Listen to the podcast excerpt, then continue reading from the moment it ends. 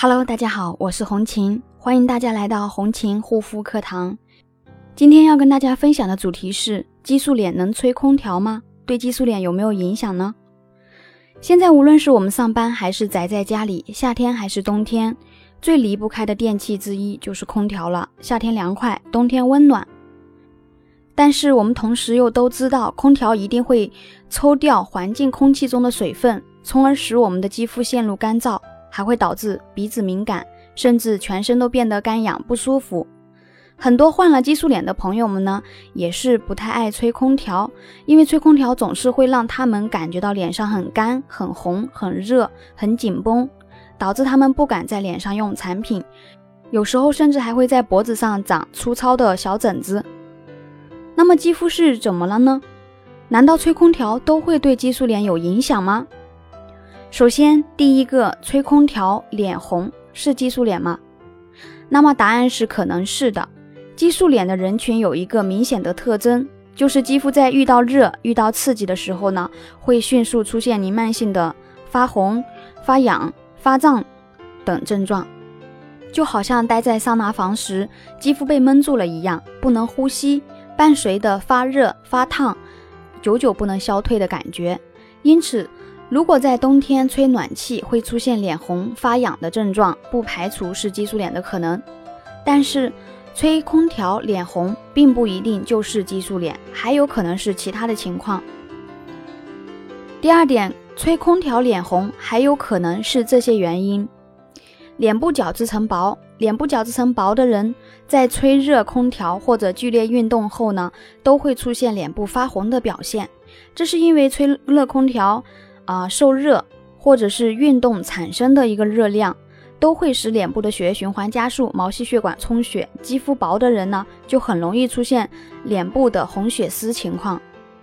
那么还有另外一个原因，就是空调房中太干燥，吹空调脸红还有可能是空调房中太干燥了。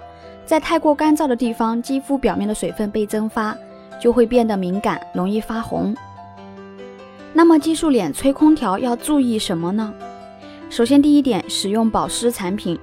激素脸吹空调时，要选择针对性敏感肌肤设计开发的保湿产品，不仅能够润湿和营养肌肤，还有利于锁住肌肤的水分，长时间保持肌肤水润。第二点呢，及时补水。如果你每天上班都会长时间吹空调，并经常感觉肌肤干燥缺水，就一定要注意随时补水了。不妨在办公室里面准备一瓶温和的补水保湿的喷雾。最好还要有成膜功效，这样既能缓解肌肤干燥缺水的状况，也能在肌肤表面形成一道薄薄的保护膜，可以防止水分过度流失。第三点呢，敷保湿面膜，每周可以定期利用保湿面膜来滋润干枯的角质层，舒缓肌肤。如果嫌片状面膜太冰凉的话，可以在开袋前先用温水温一温，也可以直接用涂抹式的睡眠面膜。都能够给肌肤提供非常好的修复效果，让肌肤更加水润健康。那么有肌肤问题困扰的朋友，可以加我的微信咨询：幺三七幺二八六八四六零。那么红、肿、干、热、痒是激素依赖性皮炎的典型症状之五，主要是激素积累在肌肤中，引发毒副作用而引起的一系列炎症性的反应。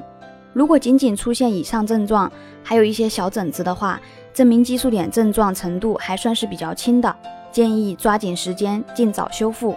否则等到出现更加严重的皮炎，如痤疮样皮炎、红血丝、红斑、色斑、溃烂、硫磺水结痂等症状之后，激素依赖性皮炎就比较难治了，会这个过程呢会比较难熬，治疗所花费的时间也会比较长。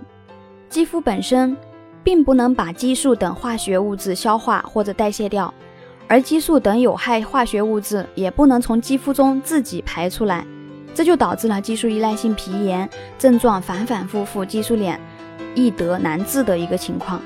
这就是很多人在使用激素类产品后出现的所谓的爆痘、油田、反黑的根本原因。那么平时呢，一定要注意多喝水，要多吃有粘性的食物。